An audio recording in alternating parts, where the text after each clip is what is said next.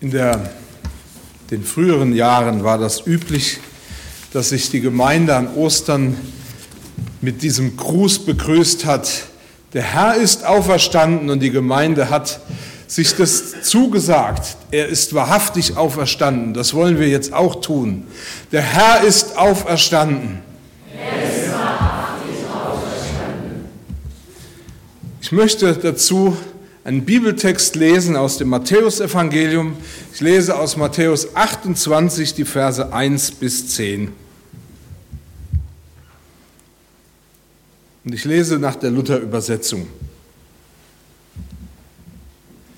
Als aber der Sabbat vorüber war und der erste Tag der Woche anbrach, kamen Maria von Magdala und die andere Maria, um nach dem Grab zu sehen. Und siehe, es geschah ein großes Erdbeben, denn der Engel des Herrn kam vom Himmel herab, trat hinzu und wälzte den Stein weg und setzte sich darauf. Seine Gestalt war wie der Blitz und sein Gewand weiß wie der Schnee. Die Wachen aber erschraken aus Furcht vor ihm und sie wurden, als wären sie tot.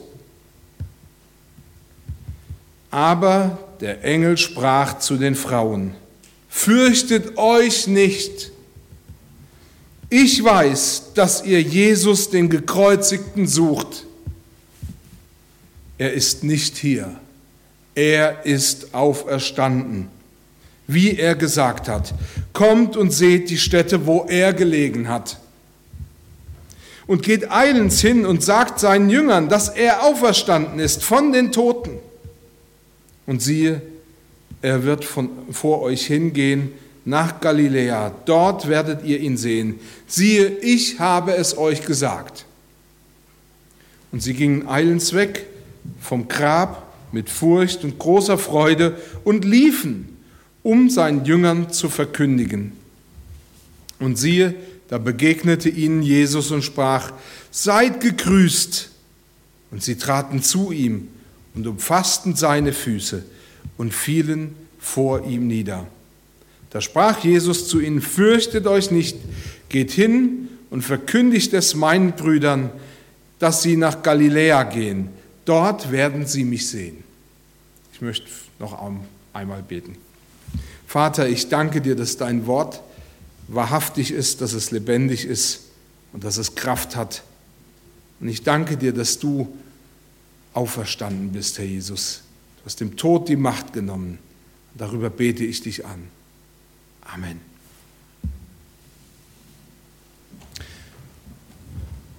Wenn man so genau darüber nachdenkt, dann ist uns allen klar, Jesus ist auferstanden.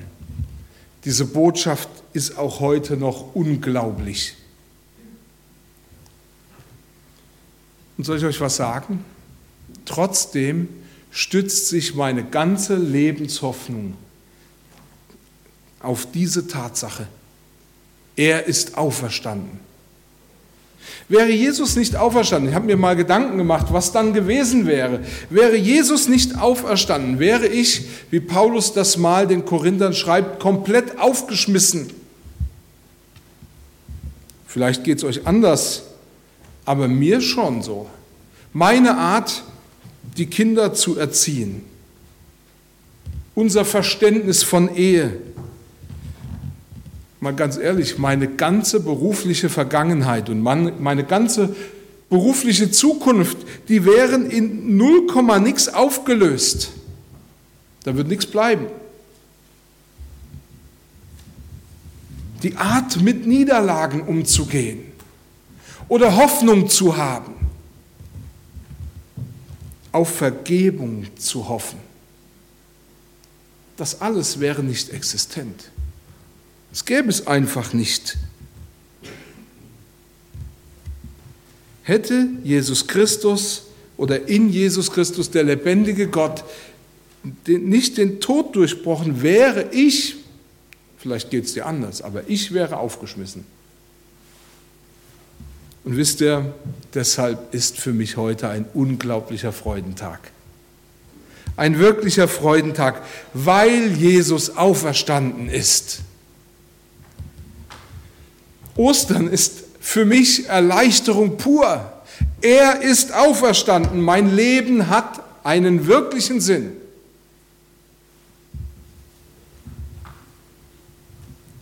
Auferstehung ist der Kern der frohen Botschaft. Und darüber möchte ich heute sprechen. Und das Erste, wie könnte es anders sein? Jesus ist auferstanden. In unserem Text heißt es, da ergriff der Engel das Wort und sagte zu den Frauen, ihr braucht keine Angst zu haben, denn ich weiß, wen ihr sucht. Jesus, der ans Kreuz geschlagen wurde, er ist nicht hier. Er ist auferweckt worden, genauso wie er gesagt hat. Geht hinein und schaut die Stelle, wo er gelegen hat.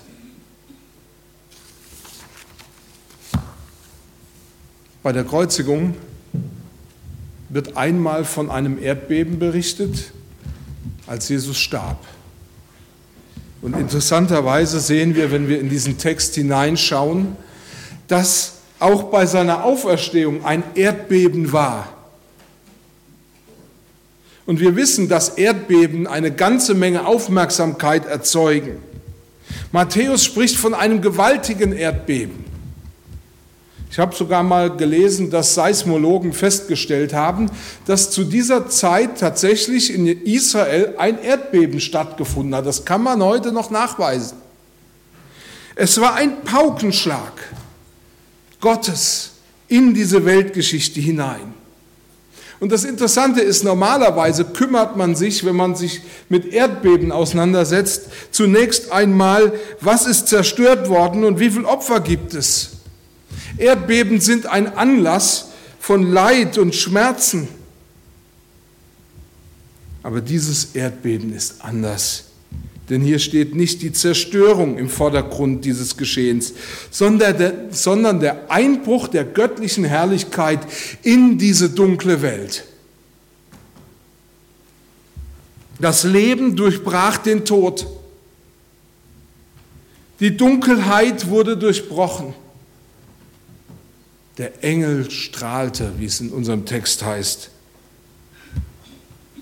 Matthäus schreibt, dass es noch vor Tagesanbruch war, als die Frauen zum Grab liefen und die Anwesenheit des Engels offenbart Gottes Eingreifen in unsere Wirklichkeit. Ja, er ist auferstanden. Wenn wir diesen Text lesen, Matthäus 28, 1 bis 10, und das könnt ihr vielleicht zu Hause auch noch mal tun, dann werdet ihr feststellen, alles, was dort beschrieben ist, dient nur dem einen Ziel, nämlich darauf hinzuweisen, Jesus Christus ist auferstanden und er lebt. Die beiden Frauen sollen erfahren und nachvollziehen können, was sich ereignet hat. Und die Anwesenheit des Engels macht es für die Frauen ganz und gar unmöglich zu glauben, dass die Leiche von Jesus fortgeschafft worden wäre. Die Frauen sollen sich selbst überzeugen, dass Jesus auferstanden ist. Und sie erhalten die, die Gelegenheit, alle notwendigen Beweise in Augenschein zu nehmen, dass Jesus tatsächlich auferstanden ist. so zeigt ihnen der Engel das leere Grab. Jesus ist nicht mehr dort. Aber was noch schwerer wiegt, was, glaube ich, jeden überzeugen muss, ist, dass Jesus mit ihnen redet. Sie begegnen dem Auferstandenen selbst. Er kommt auf sie zu und interessanterweise lässt er sich von ihnen berühren. Später spricht Johannes, der Apostel, in seinen Briefen genau diese Tatsache an. Und er macht deutlich, wir haben das gesehen. Und wir haben ihn mit unseren eigenen Augen gesehen und wir haben ihn sogar mit unseren Händen betastet. Ja, er ist es. Er war es. Alles bezeugt, sie haben keine Erscheinung gesehen, sondern den wahrhaftig auferstandenen Herrn. Wisst ihr, Trauernde haben das manchmal, dass sie den Verstorbenen irgendwo zu sehen glauben. Dass ihnen eine Person begegnet, die Ähnlichkeiten aufweist mit der Person, die verstorben ist. Und das bringt sie dazu zu glauben, die Person lebt. Als Jesus auferstanden war, haben sie zuerst einmal gar nicht gesehen, dass er es ist. So werden wir es bei Johannes, kann man das nachlesen. Aber sie entdeckten, er ist es, als er sich ihnen zu erkennen gab. Wisst ihr, diese Frauen haben Jesus angerührt und der auferstandene Herr ließ sich anrühren. Und wir sehen, wenn man es von der theologischen Seite her betrachtet, dass hier ein neues Zeitalter anbricht. Denn schwache Menschen, die auf ewig von Gott getrennt waren, dürfen dem lebendigen Gott ganz nahe kommen. Sie dürfen ihn berühren und er berührt sie. Bei der Kreuzigung wird berichtet, dass als Jesus starb, der Vorhang, der im Tempel das Heilige von dem Allerheiligsten trennte, dahin, wo nur ein Mann, nämlich der hohe Priester, einmal im Jahr kommen durfte, dass er mitten in zwei gerissen war. Und das zeigte allen, dass Gott diese Trennung zwischen sich und dem Menschen aufgehoben hat. Die Auferstehung ist ein deutliches Zeichen, die Zeit der Trennung ist vorbei. Wir haben und können echte, tiefe Gemeinschaft mit Jesus Christus und dem Vater haben. Ich möchte ein zweites sagen. Der Kern der frohen Botschaft liegt auch darin, dass dem Leid durch Gott eine Grenze, eine Grenze gesetzt wurde in der Auferstehung. In Vers 7 heißt es, dann geht schnell hin zu seinen Schülern oder Jüngern und sagt ihnen, dass er von den Toten auferweckt worden ist. Paulus greift in einem Brief an seinen Zögling Timotheus folgende, ja, die Tatsache der Auferstehung noch einmal auf. Und dann schreibt er seinem Timotheus, diese Gnade hat er uns schon vor ewigen Zeitaltern durch den Messias Jesus zugedacht. Doch sie ist sichtbar ans Licht getreten durch das Erscheinen des Messias Jesus. Er selbst hat den Tod zunichte gemacht und durch die gute Botschaft Gottes das wahre Leben und die Unvergänglichkeit ans Licht gebracht. Es wird der Kern der frohen Botschaft offenbart. Jesus hat den Tod zunichte gemacht. In einer anderen Übersetzung, die Roland Werner geschrieben hat, wird das Wort schnell in unserem Text sehr oft äh, und stark herausgehoben. Das ganze Geschehen und die ganze Darstellung hält sich nicht mit Nebensächlichkeiten auf, wenn wir das Matthäusevangelium hier lesen. Matthäus kommt sehr schnell auf den Punkt. Jesus ist auferstanden. Jesus hat keinen Platz mehr bei den Toten. Wisst ihr, der Tod wird in der Bibel immer als Inbegriff alles Schrecklichen genannt.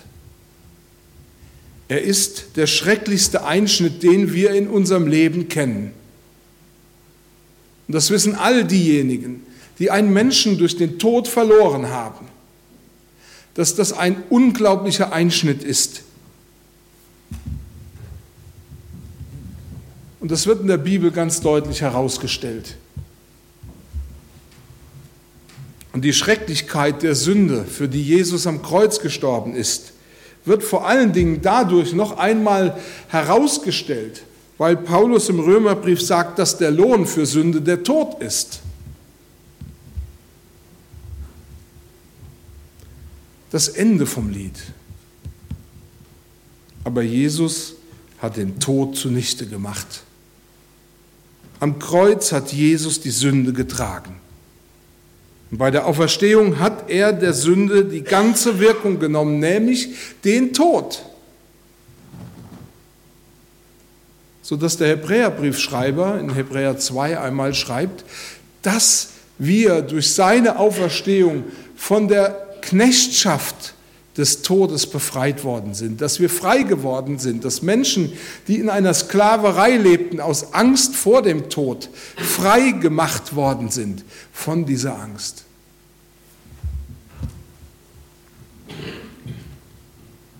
Bei der Auferstehung hat er der Sünde die ganze Wirkung genommen, den Tod. Und wer an ihn glaubt, darf wissen, ich werde nicht ewig leiden und deshalb hat Gott schon in seinem Geist angefangen, was in Ewigkeit vollendet wird. Im Buch der Offenbarung, in Kapitel 21, wird beschrieben, wie es, wie es das Leben unter, wie das Leben unter der Herrschaft des lebendigen Gottes aussieht.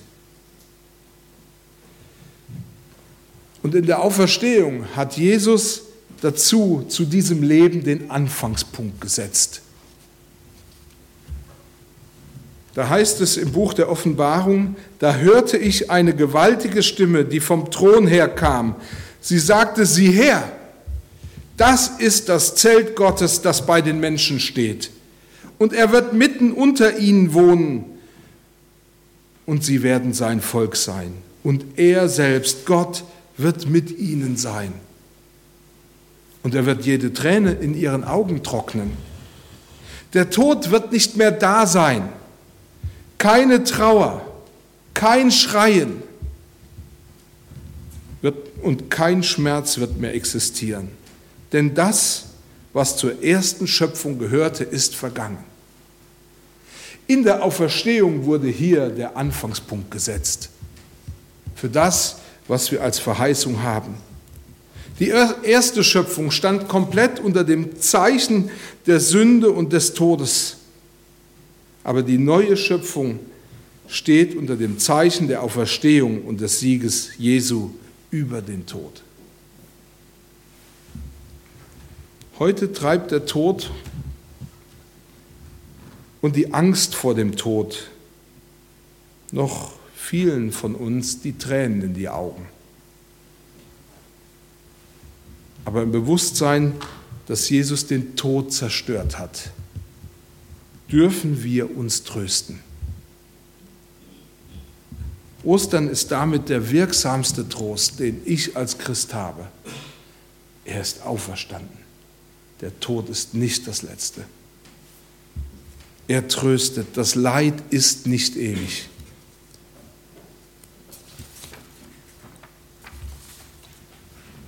Möchte noch einen letzten Gedanken weitergeben. Zeugen aus Überzeugung.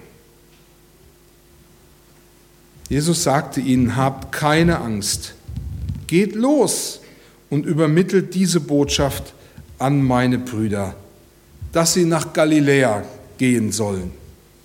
Dort werden sie mich dann sehen.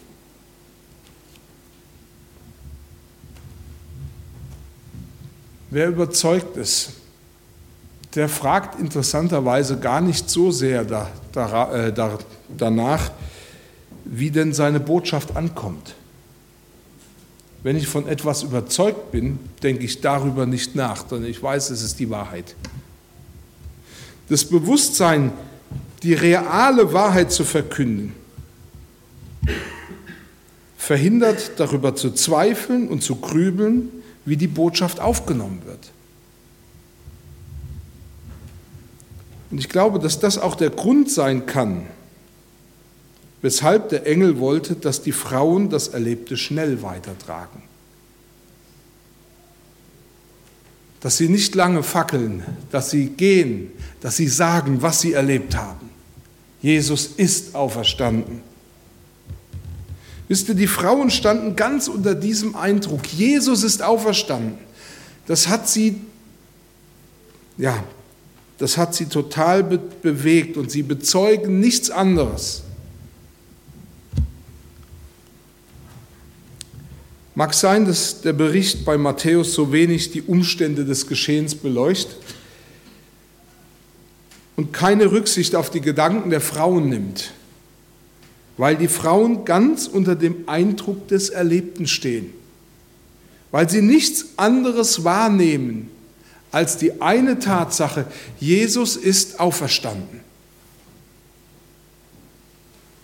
Es war nichts anderes wichtig, als dass Jesus ist auferstanden. Ich frage mich, unter welchem Eindruck bezeuge ich den auferstandenen Jesus? Bin ich so bewegt von dem, was passiert ist?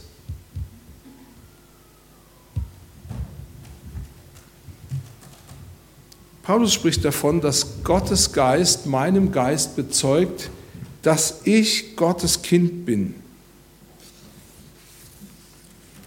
Er bezeugt mir, dass die Auferstehung wahr ist.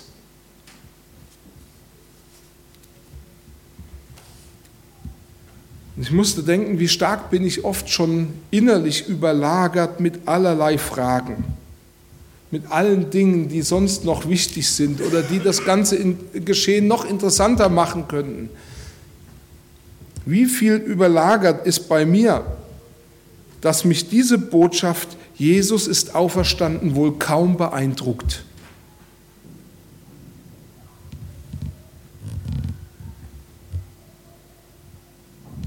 Bist du dir heute Morgen bewusst gewesen? Jesus ist auferstanden. Damit hat dein Leben wahre Hoffnung. Kannst du dich daran noch freuen?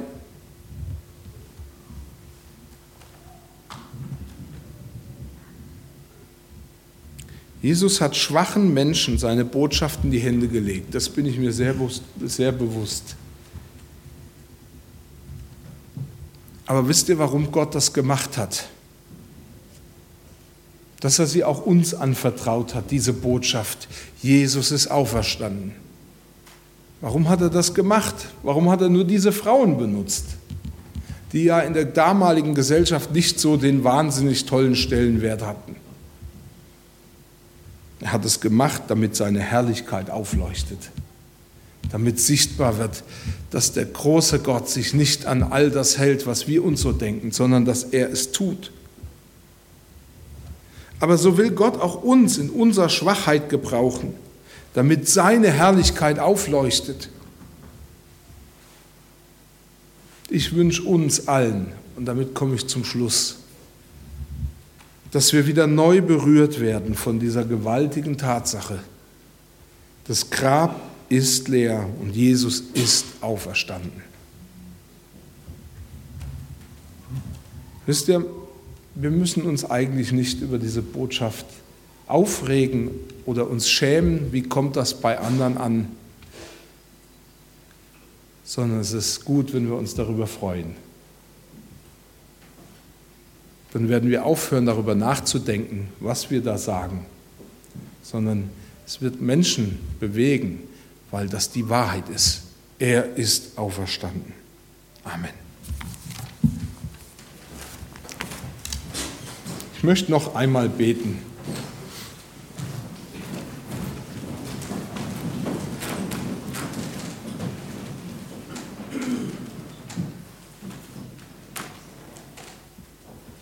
Und es gibt an diesem Tag nichts mehr hinzuzufügen, als dass Jesus, du bist auferstanden.